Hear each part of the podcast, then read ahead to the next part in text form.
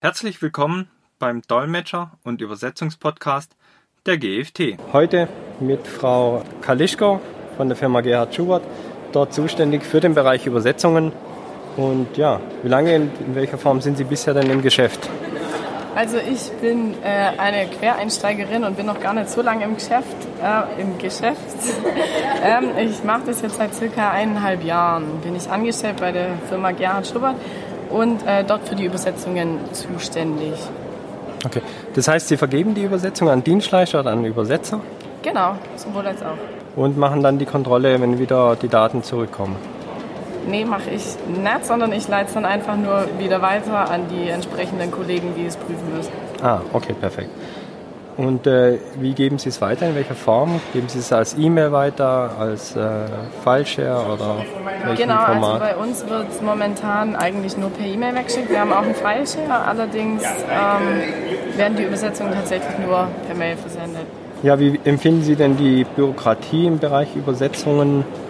Ist eigentlich also vom Auftrag vergeben und von der Auftragsvergabe und so eigentlich gar nicht ähm, so eine große Bürokratie. Äh, was schwieriger ist, äh, beziehungsweise einen größeren Bürokratieaufwand hat, äh, ist dann die Terminierung. Von welcher Abteilung erhalten Sie dann die Aufträge? Direkt von der Abteilung Dokumentation oder auch von anderen Abteilungen in Ihrem Haus? Ähm, also ich bin in der technischen Dokumentation und hauptsächlich sind es wirklich unsere Texte, unsere Betriebsanleitungen, die ich übersetzen lasse. Ähm, ich bekomme aber auch von, ähm, vom technischen Büro und von, also von anderen Abteilungen auch immer noch die ganzen Übersetzungen, auch manchmal für ähm, Werbezwecke, also für unsere Sequence. Wir haben Marketing, ja. Genau. Ähm, ja, also von allen eigentlich. Was sind denn die größten Herausforderungen bei den Aufträgen, bei der Abwicklung da davon? Also als größte Herausforderung würde ich tatsächlich sagen die Terminologie. Einfach auch, ähm, wenn der Kunde seine eigene Kundenterminologie natürlich hat. Ähm, ja, das ist halt einfach immer ein bisschen schwierig und die größte Herausforderung einfach, dass man da immer alles auch gleich hat und ja, Terminologie halt. Okay, also Terminologie ist ein Thema, was Sie äh, betrifft.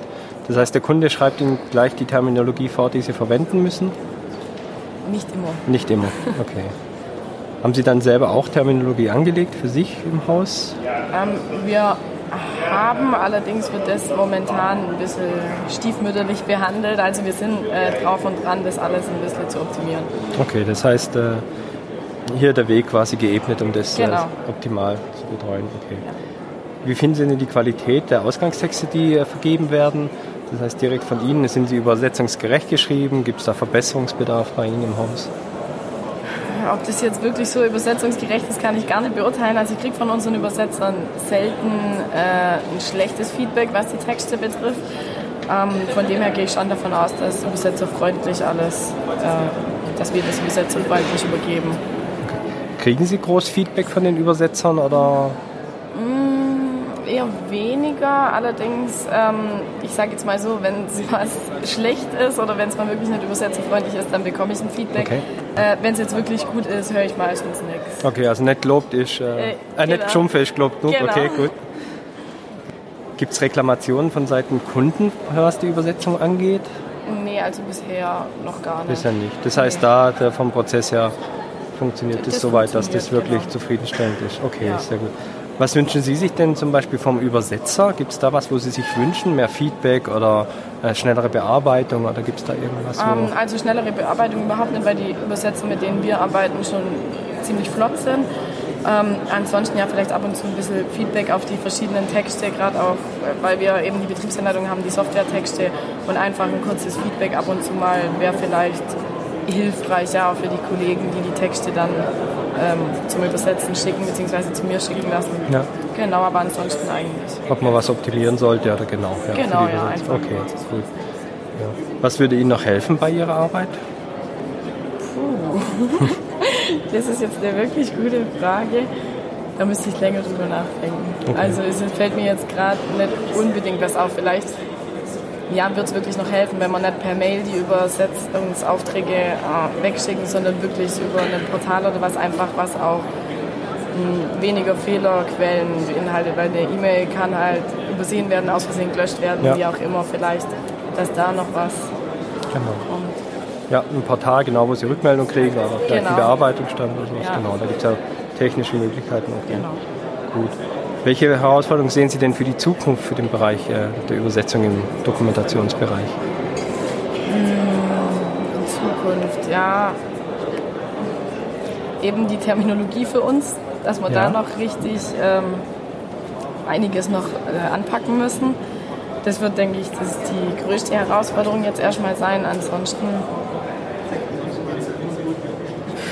ja, also wie gesagt, die Terminologie und jetzt wüsste ich jetzt gerade Ja. auch nichts Okay. weiteres. Das heißt, die Terminologie ist im Deutschen schon angelegt oder wird die dann, soll die da schon mal angelegt werden und dann noch übersetzt werden und abgespeichert werden? Oder wie Ähm, also es ist so, dass es teils, teils ist. Also das meiste ist wirklich schon angelegt. Allerdings gibt es ab und zu auch mal was, das, äh, wo noch Klärungsbedarf ist, auch im Deutschen. Ja. Und das dann eben auch noch in die verschiedenen Sprachen übersetzt werden muss. Genau.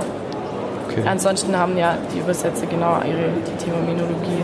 Also sie haben auch selber die Terminologie. Ähm, nutzen Sie irgendwelche CAT-Tools, also Übersetzungssysteme, oder geben Sie quasi den Text raus und äh, der Dienstleister oder Übersetzer nutzt dann sein System und liefert es dann wieder als Word oder Excel oder Ähm, genau, also jeweiligen so, Formate. äh, wir haben FrameMaker zum Beispiel bei den Betriebsanleitungen, Ja. wo wir das schreiben und dann schicken wir da die FrameMaker-Dateien weg, die der Übersetzer übersetzt und auch so wieder zu Mhm. als FrameMaker zurück. wieder zurücksetzt. Genau. Das heißt, Sie können es einfach einlesen und Genau. funktioniert. Okay. Mit FrameMaker auch äh, einwandfrei, also keine Probleme beim Einlesen. Funktioniert das? Ähm, also es gibt ab und zu mal kleinere Probleme, aber die gibt es überall, also ist es Genau, nichts, ja. Großes. Jedes genau. System hat seine Vor- und Nachteile. Genau. Ja, okay. so. Also soweit zufrieden mit dem kompletten Prozess, was das angeht. Ja, Im. Großen und Ganzen okay. schon. Schön. Haben Sie sonst noch ähm, irgendwie Sondersachen? Also Sie haben äh, angesprochen, Marketing machen Sie noch im Bereich der Übersetzung mit quasi für die Kollegen. Genau. Gibt es da Herausforderungen bei Marketingtexten noch? Also eigentlich wüsste ich jetzt von nichts, da gibt es bisher auch nichts Großes. Es sind meistens auch nicht so viele Texte, von dem her läuft es gerade alles. Okay, also das ist äh, auch einwandfrei. Ja. Gut. Ja, dann bedanke ich mich auf jeden Fall für den Podcast. Bei der Firma Gerhard Schubert, bei Ihrem Chef natürlich, dass, äh, dass wir das aufnehmen durften. Und bei Ihnen, Frau Frelischko. Genau. Ja. Vielen Dank. Okay. Ne? Auf Wiedersehen. Wenn Sie Fragen haben, die bisher noch nicht im Podcast behandelt wurden, können Sie diese gerne per E-Mail an m.binder.gft-online.de stellen. Ich werde diese in einem der nächsten Podcast-Folgen beantworten. Vielen Dank fürs Zuhören und bis zum nächsten Mal.